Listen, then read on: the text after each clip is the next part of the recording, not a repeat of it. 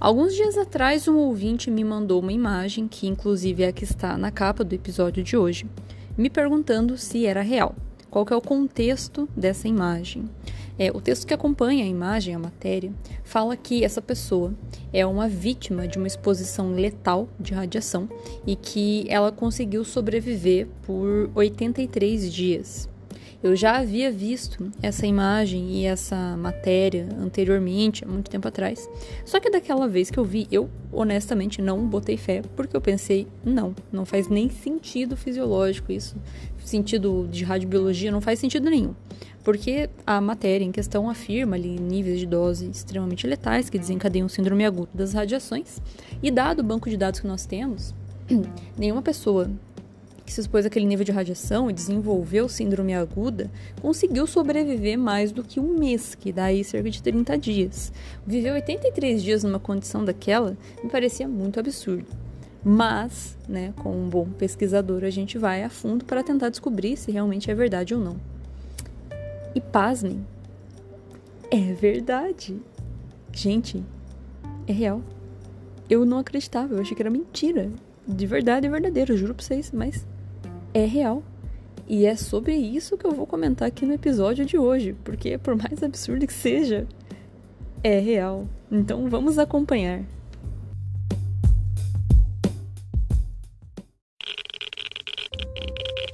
Radiation detected.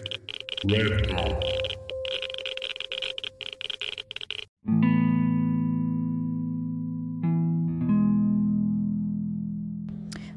Olá, meus irradiados! Como vocês estão? Aqui quem fala é a Paola, e no episódio de hoje nós vamos falar sobre a história do Hisashi Oshi, que é justamente a pessoa que está estampando a capa do episódio de hoje. Como eu comentei na introdução, teve um ouvinte que mandou essa foto para mim perguntando se realmente era real. E na verdade, né, para ser bem sincero, a imagem em si eu não tenho certeza, tá, se é real mas a história e todo o contexto que tem relatado junto com a imagem é real.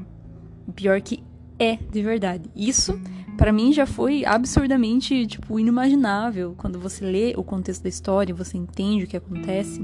É muito absurdo imaginar como que uma pessoa consegue sobreviver 83 dias depois de receber uma chuva de nêutrons, porque cara, é um dano biológico extremamente absurdo, é impressionante.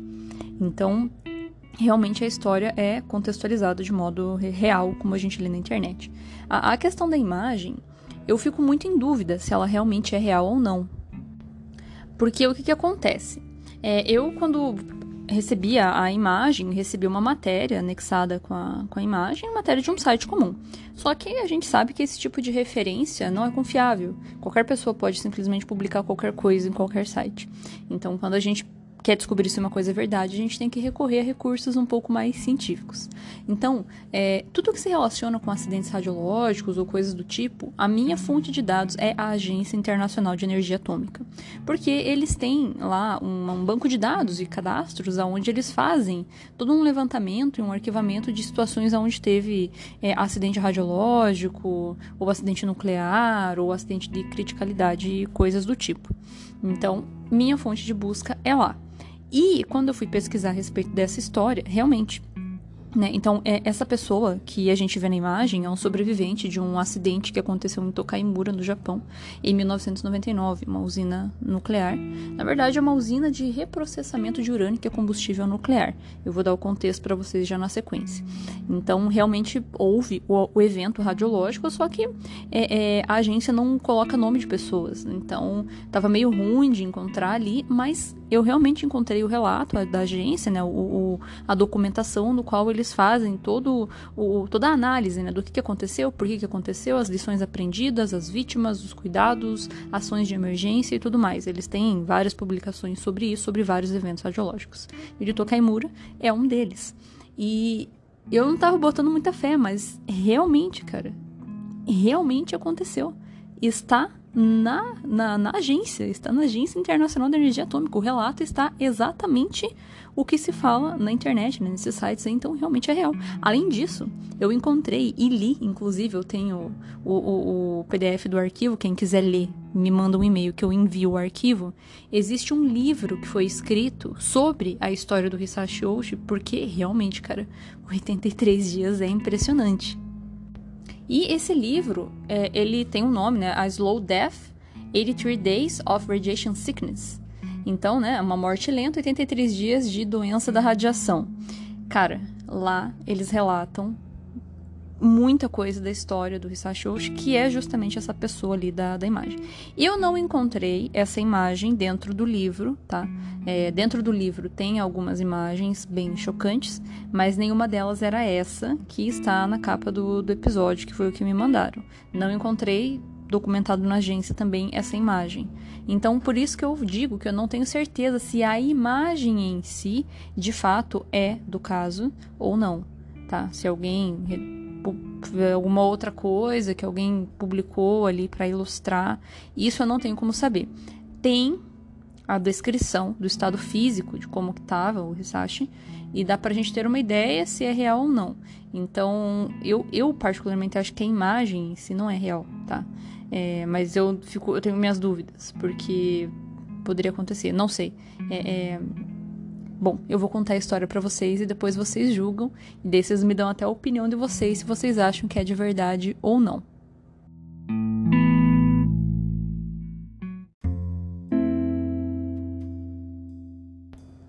O acidente de Tokaimura é um acidente que ele está categorizado como evento de criticalidade. O que, que isso significa? Quando a gente pensa em eventos radiológicos de modo descontrolado, né, acidentes e tudo, a gente vai ter três categorias: acidente radiológico, acidente nuclear e acidente de criticalidade. Acidente radiológico é um evento onde a gente vai ter exposição de pessoas de modo não intencional à radiação e normalmente acontece em âmbito urbano ou de instalações que fazem uso de fonte radioativa ou radiológica, né, enfim, e tudo mais. Então, basicamente, esses são os radiológicos. Um acidente nuclear, ele vai acontecer exclusivamente em locais onde a gente vai ter ali produção de energia nuclear, né, usinas, ou então em processamento de combustível nuclear. E acidente de criticalidade, que também pode acontecer na esfera nuclear, normalmente é quando a gente tem um erro na hora da manipulação do combustível nuclear e isso acaba resultando em fissão descontrolada e não intencional. É mais ou menos como se você fosse fazer uma detonação de uma bomba atômica sem querer, de leve, assim. Então é isso que a gente chama de acidente de criticalidade, tem um monte, tá? E isso acontece ali às vezes na hora de você fazer a manipulação do combustível nuclear de modo inadequado. Então, até que no episódio, no podcast, eu tenho alguns episódios onde eu explico um pouquinho sobre esse processo de fissão, que está lá no episódio da bomba atômica e no episódio de reatores nucleares, porque o princípio de funcionamento é com base em fissão e eu dou esse contexto. Mas, de modo geral, eu vou comentar aqui novamente um pouquinho sobre isso para a gente entender o que, que aconteceu lá em Tokaimura.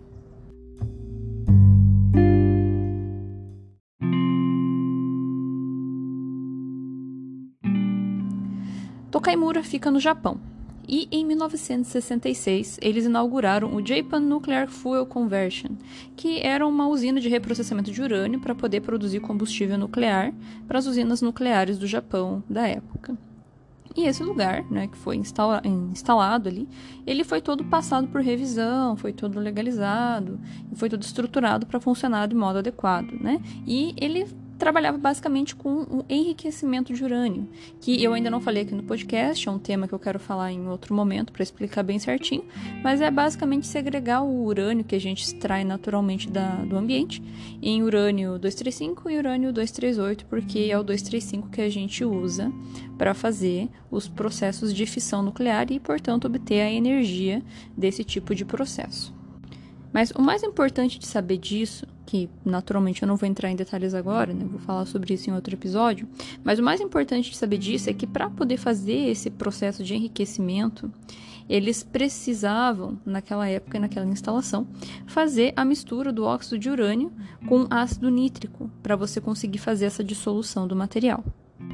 E o processo era bem manual, digamos assim. Você tinha que fazer esse tipo de, de solução, transferindo, é, fazendo a mistura e transferindo esses, essas substâncias para um recipiente lá, né, determinado desse processo.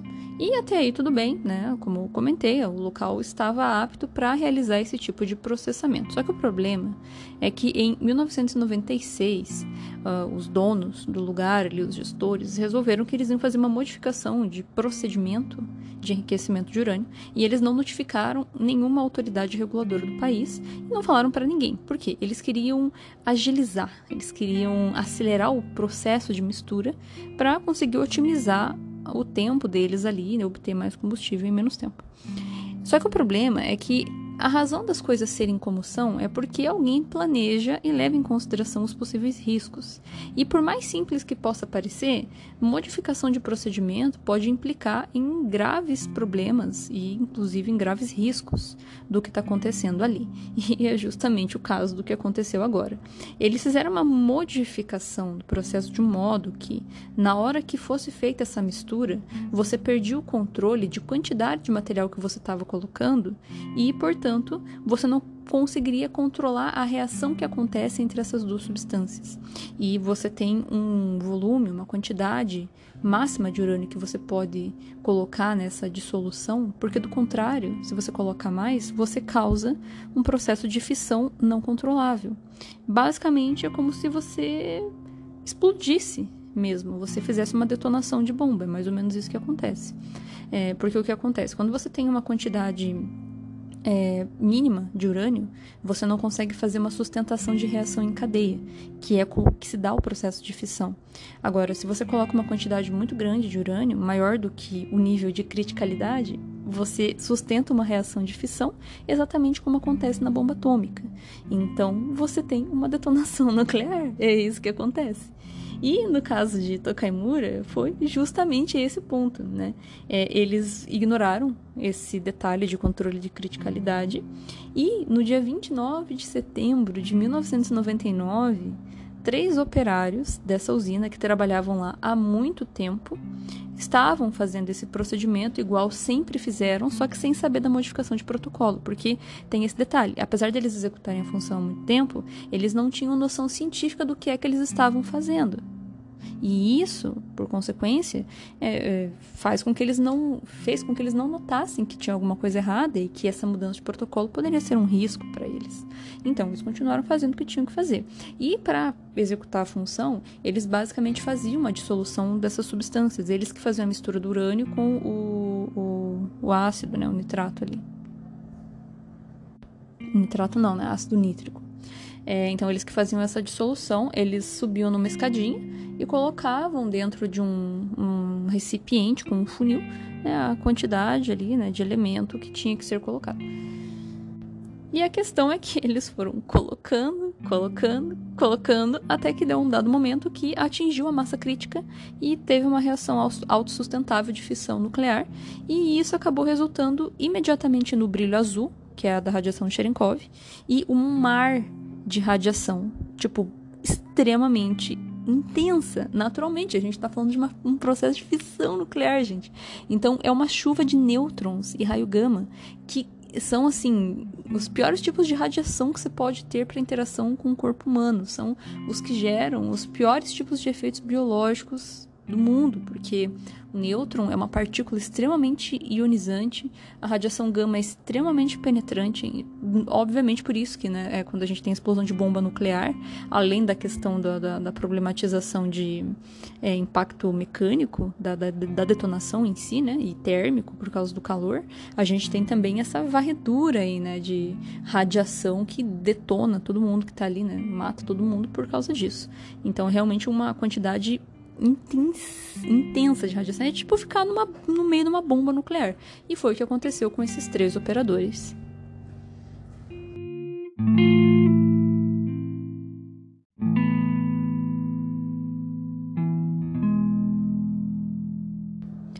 Partir do momento que teve essa detonação de fissão intensa, de modo descontrolado, os três operadores que estavam dentro da sala fazendo esse processamento do material desmaiaram imediatamente e desenvolveram instantaneamente os sinais prodrômicos da síndrome aguda das radiações, que é aquela síndrome que acomete as pessoas quando a gente tem exposição de corpo inteiro a uma quantidade absurda de radiação, exatamente como nesse contexto.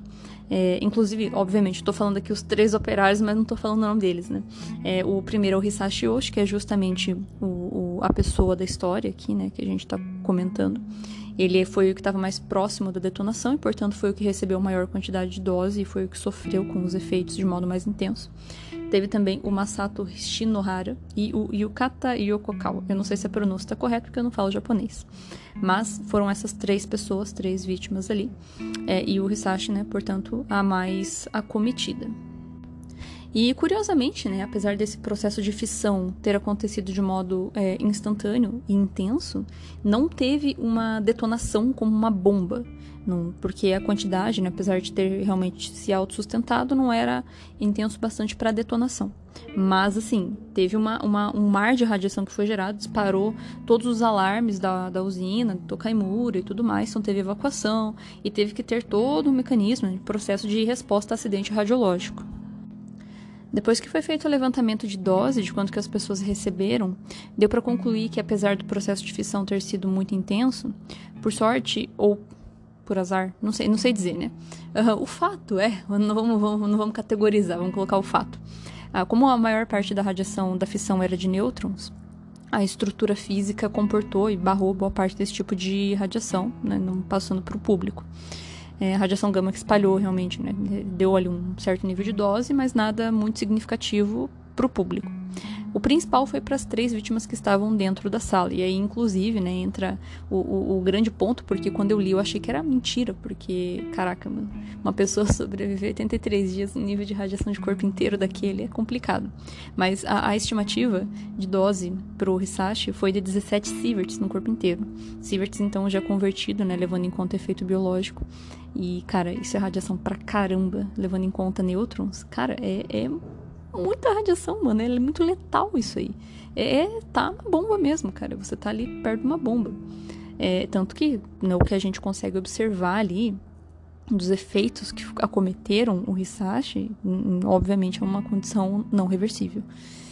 E, bom, eu sei que realmente é esse tipo de dose porque tá no registro da agência na agência. Então, quando a gente olha a documentação da agência internacional, está pontuado lá. Eles fizeram uma dosimetria citogenética, que é você fazer a análise é, é, dos cromossomos da pessoa que foi acometida.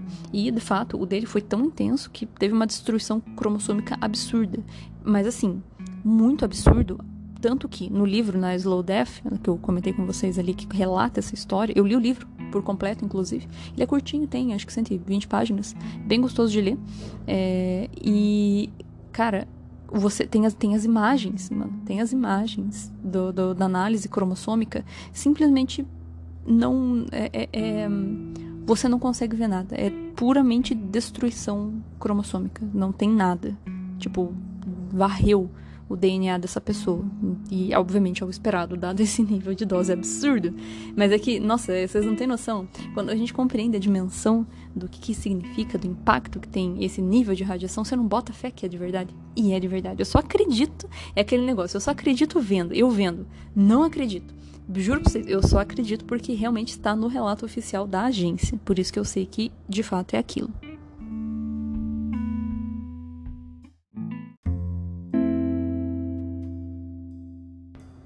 Bom, não bastasse eu já estar surpresa o suficiente, é, como eu comentei, eu li o livro e vou dar um resumo aqui, né, de basicamente um contexto ali, né, de como que foi o, o pós-exposição. E eu acho que o mais surpreendente de tudo, para mim, que inclusive até me coloca alguns questionamentos que eu vou jogar para vocês, é que boa parte do tempo o Hisashi estava consciente. Ele estava consciente do que estava acontecendo com ele. É, eu compreendo, pelo que a, a literatura científica traz pra gente, de que o cérebro ele é uma estrutura extremamente radioresistente. Ele tem uma resistência à radiação gigantesca. Compreendo isso. Mas, ao mesmo tempo, eu acho muito louco porque a gente não consegue é, poxa vida, como que pode, né, cara, uma pessoa receber esse tipo, essa quantidade de radiação e ficar consciente boa parte do tempo? Eu acho que ele só deixou de estar consciente lá no, no 56 dia, é, que ele não estava mais consciente. Mas fora isso, em todos os outros dias ele estava consciente. E ele foi a pessoa que. a única pessoa que sobreviveu a um acidente de criticalidade qualquer acidente. Eu acho que o de criticalidade sempre é o pior por causa dessa chuva de nêutrons e geralmente na literatura da agência a gente não tem registro de pessoas que sobreviveram mais que duas semanas e isso ainda é muito. A maioria morre dentro de três dias, quatro dias, porque realmente é muito dano. Naturalmente ele recebeu uma exposição não uniforme, desigual, mas ainda assim foi uma dose dada a dosimetria citogenética dele, cara, destruiu o DNA do cara, zero. As células dele têm zero informações para conseguir fazer os seus processos metabólicos. Então, é, isso inclusive foi uma dificuldade para a equipe médica conseguir lidar com ele, porque não tem registro na literatura de condutas médicas que foram tomadas em nada parecido. E é importante lembrar a questão cronológica: esse acidente aconteceu em 1999. Chernobyl havia acontecido muito antes. E mesmo no caso de Chernobyl, não, assim, máximo teto de sobrevivência duas semanas, morte irreversível. Por, é horrível falar isso, né? Não falo por sorte, mas um, dado aquele evento, ainda tinha certas informações na literatura de como conduzir vítimas de acidentes radiológicos de alta intensidade para dar um pouco de norte com relação à conduta médica que ia ser tomada para tratar o Hisashi. Mas ainda assim, é, naturalmente, né, dados os esforços, é, infelizmente não teve como salvar. Inclusive, nesse livro é muito interessante porque o autor faz entrevistas com médicos da equipe que trataram o Hisashi. E os relatos são realmente muito impressionantes, porque um dos principais médicos que conduziu o tratamento do Hisashi fala que, como ele estava consciente e conversava, era, era muito absurdo, porque você não acredita que a pessoa recebeu aquilo de radiação, você não bota fé. Você olha no microscópio, você vê lá, né, análise citogenética, você vê degradação completa do DNA, mas você vê a pessoa falando na tua frente, conversando, inclusive eles falam, né, que ele era uma pessoa muito honesta, muito precisa no que falava, estava calmo, lúcido e você não acredita. Inclusive, isso desperta esperança na equipe médica. Mesmo que a gente saiba que é completamente incompatível com a vida, o dano que ele recebeu, você vê a pessoa falando, você não acredita que, que aconteceu aquilo. Porque, de primeiro momento, ele, tipo, tava pleno. Assim, ele teve o sinal, os sintomas prodrômicos, obviamente, né? Passou muito mal, náusea, vômito, dor, olhos, né, machucados, tudo. Mas, assim, dado, passa, é, passa esse período prodrômico, né, entra naquela, no estágio de latência, de quando a pessoa não sente nada, que é justamente o período onde as síndromes estão a caminho, por assim dizer. E ele estava tranquilo, cara, ele estava falando. Então os médicos já é, sentiram uma fagulha de esperança, uma expectativa de tentar salvar essa pessoa disso, mas naturalmente não tem como. Tanto que, na sequência, né, o prodrômico durou uns três dias, muito ainda também, né? Geralmente com essa dose aí dura algumas horas só. Mas durou aí três dias no sinal prodrômico e depois já começou a aparecer alguns tipos de dano e tudo mais, né? Mas ele estava super consciente. Eles tentaram abordagens terapêuticas, naturalmente, que era fazer transplante de medula. Então, eles estavam fazendo uma verificação, porque assim, imediatamente após a exposição, se faz análise de sangue, linfócito zero. 0,00,0. Zero linfócitos. Ou seja, sem sistema imunológico. Então, o linfócito é o principal, o principal marcador biológico de exposição de sangue. E assim, né? Então, é, é, é sem, sem sistema imunológico.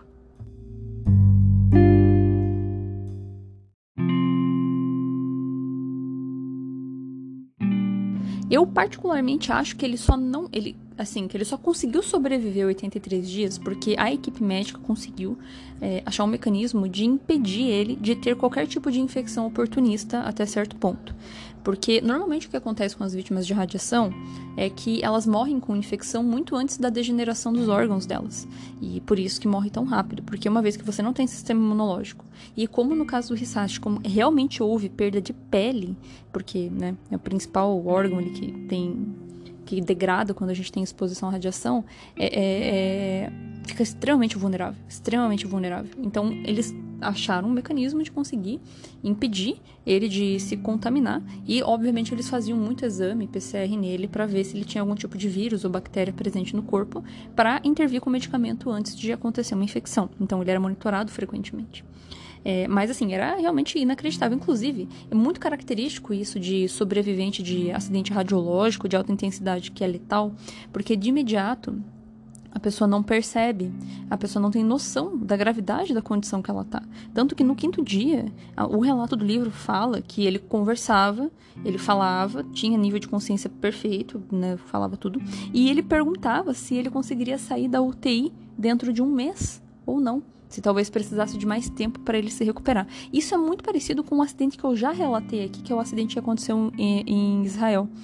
E lá o rapaz também fala. O Israel? Agora não lembro. Iraque? Peraí. É Israel, é o acidente de Sorek, é o episódio número 25, para quem quiser ouvir. Lá, o, o, rapaz que teve a superexposição na radiologia industrial, de imediato, ele também não botava fé que o nível de radiação que ele recebeu era letal e ele tinha uma expectativa de conseguir sair da UTI em pouco tempo. E aí foi, tipo, alguns dias depois, enquanto o Hisashi estava consciente, que ele começou a perceber e começou a ficar com medo se ele poderia ter contraído leucemia ou se ele poderia ter contraído qualquer outro tipo de doença que fizesse ele morrer. E é muito curioso porque o relato deles fala que era uma pessoa que estava completamente confiante na equipe médica, a família do Hisashi estava presente a todo momento e também estava completamente confiante. E em nenhum momento eles questionaram as condutas médicas que foram sendo tomadas, né? É, e, e realmente, assim, a questão é, dada a dosimetria biológica dele, cara, era né, completamente incompatível com a vida, mas eles estavam tentando fazer alguma coisa. E depois, muito se foi questionado com relação a essas condutas, do tipo, será que era realmente necessário estender o sofrimento de uma pessoa? E isso porque assim, no começo ele ainda estava ok, mas conforme os dias vão passando, os efeitos vão ficando mais evidentes. E isso eleva, né, é, é um, um, grau de sofrimento muito grande. Tanto que, ó, no, no, no 11 dia, depois da exposição, ele já estava com muita lesão interna e ele reclamava, o Hisashi falava que é, ele ouviu falar que as pessoas do, de Chernobyl sentiam muita sede, as vítimas, e ele explicou que realmente era verdade porque ele estava sentindo muita sede. Ele dava relatos de como era a sensação física do que ele estava passando. E boa parte do tempo ele sentia muita dor. No início até não tanto, porque a pele ainda estava ali, mas conforme o tempo foi passando e a pele foi soltando, as dores aumentavam. E aí ele teve que fazer o, o transplante de medula para ver se resolvia a questão da, da parte hematopoética dele, ou seja, do sangue, porque ele já estava, né, sem sistema sanguíneo zero, vivendo só de transfusão, e era muito complicado a pele dele começou a soltar 10 dias depois da exposição. Então, com relação à imagem, né, voltando àquele ponto inicial do episódio, se é real, é, existe chances de ser, mas eu não tenho certeza, porque eu não vi essa imagem em nenhuma fonte oficial, só por isso. É, mas ele realmente teve sim a descamação de pele, especialmente na região onde ele foi mais exposto. Então, face, tronco, membros, tudo isso aí, segundo os relatos, né, foi, foi descamando por completo. E é, o problema é que 11 dias depois ele teve que ser entubado porque começou a ter muito acúmulo de líquido dentro do pulmão por causa da posição que ele ficava, não podia se mexer, e, enfim, dada a complicação do quadro dele, ele começou a, a ter esse tipo de problemática e teve que ser entubado. E era muito complicado fazer os procedimentos nele porque ele sentia muita dor e porque ele estava comprometido, né? o sistema imunológico dele não estava funcionando. É, e ele teve que ficar sedado boa parte do tempo, mas ele tinha consciência, porque ele, é, tipo, ele tava acordado e ele respondia. Ele só não podia falar porque tava um tubo na garganta, mas ele tava ali ainda.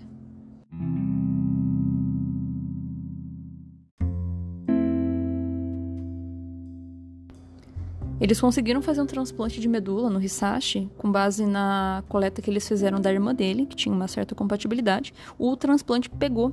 Só que o problema é que depois que eles foram dar sequência na, na avaliação do, é, de dosimetria biológica, o, o sangue dele ainda estava danificado, porque o que acontece?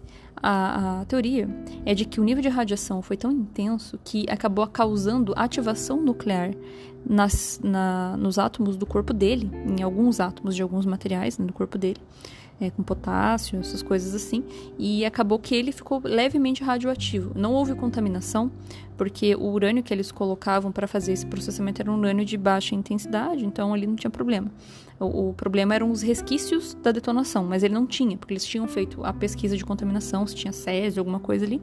Ele não tinha nada, ele só foi exposto, né, sem se contaminar. O problema é que a exposição foi tão grande que causou ativação nuclear nele mesmo, e ele tinha alguns, alguma certa emissão de radiação do próprio corpo que danificava as células do sangue novas que a medula dele estava fazendo. E para piorar, no 27º dia, ele começou a ter uma diarreia muito forte, ele já estava, mas começou a agravar, e eles não sabiam se era uma doença do enxerto contra o hospedeiro, que pode acontecer no transplante de medula, ou se era da síndrome aguda das radiações.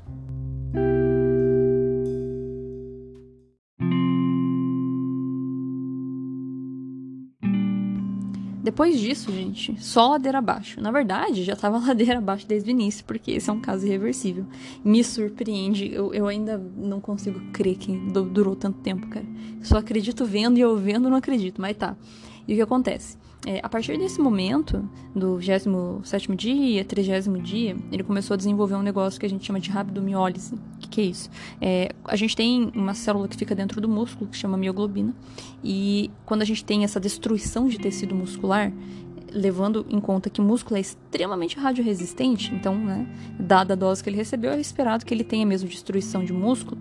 É, esse, esse, essa mioglobina passa para a corrente sanguínea e o nosso sangue é filtrado pelo rim. E o rim acaba entupindo com esse tipo de, de célula, porque é muito grossa, muito grande, não passa pelos, pelos glomérulos ali.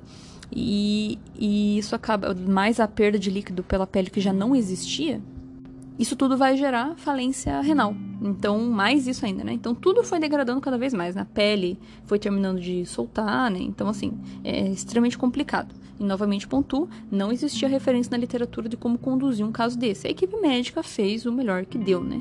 E ele ainda estava consciente nesse momento. Inclusive, é, no livro traz muita questão de, de como que os médicos lidavam com essa situação, porque eles sabiam que ele estava com dor, tentavam fazer analgesia, só que era, cara, uma coisa muito específica, velho. Não, é, é difícil conduzir isso aí. Então a equipe ficou muito sensibilizada, entende? Era um caso ali muito específico.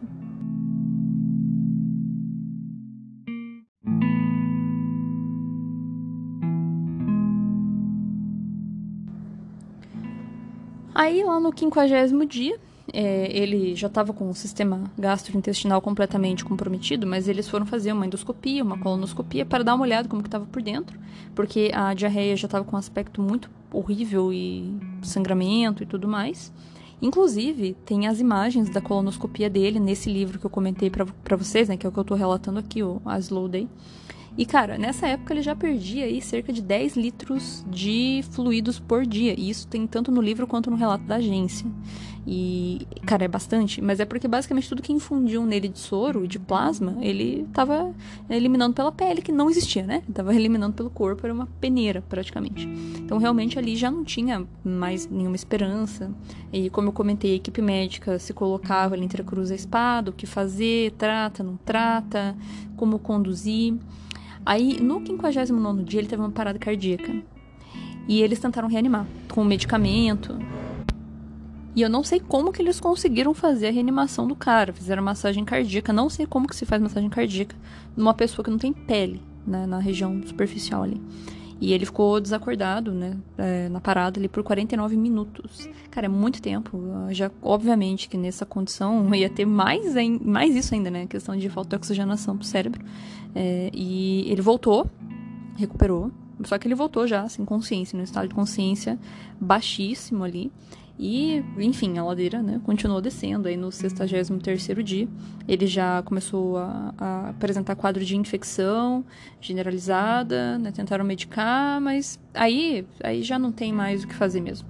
Aí, no dia 81, os médicos já conversaram com a família e falaram que se entrasse novamente em parada, a equipe tinha escolhido, não é, optou né, por não fazer novamente a reanimação e deixar ele ir, porque já tinha um sofrido muito e eu já estava num, num, ponto ali que antes, né, já se sabia que a recuperação realmente não, não era mais viável. Então, quando deu 83 dias, isso foi 21 de dezembro de 1999, ele morreu falência múltipla de órgãos e foi o que aconteceu. O, os outros dois rapazes que também foram expostos, teve um que sobreviveu e o outro morreu. E quando é, é, esse o Hisashi morreu, o outro que recebeu uma dose grande também, ele ficou sabendo, porque ele estava consciente, estava no mesmo hospital. E falaram, e ele estava morrendo de medo do fim dele ser o mesmo. Tentaram explicar para ele que não, porque o caso dele era diferente, era outra dose, não sei o que lá, mas ele também acabou morrendo mais lá na frente pela mesma coisa, né? Desenvolveu um quadro muito parecido com o do Hisashi, só que a dose dele não foi tão grande. O do Hisashi foi realmente muito superior, então por isso que é tão surpreendente.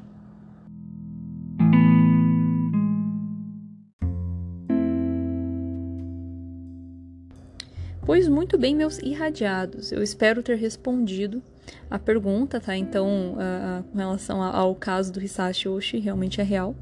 É o acidente de Tokaimura, um acidente de criticalidade. Não tenho certeza da procedência da imagem, pode ser real, pode não ser, mas o fato é que realmente aconteceu isso tudo que é relatado para nós nas histórias que a gente lê na internet. Realmente, o cara sobreviveu 83 dias depois de passar por um processo de chuva de nêutrons de fissão nuclear.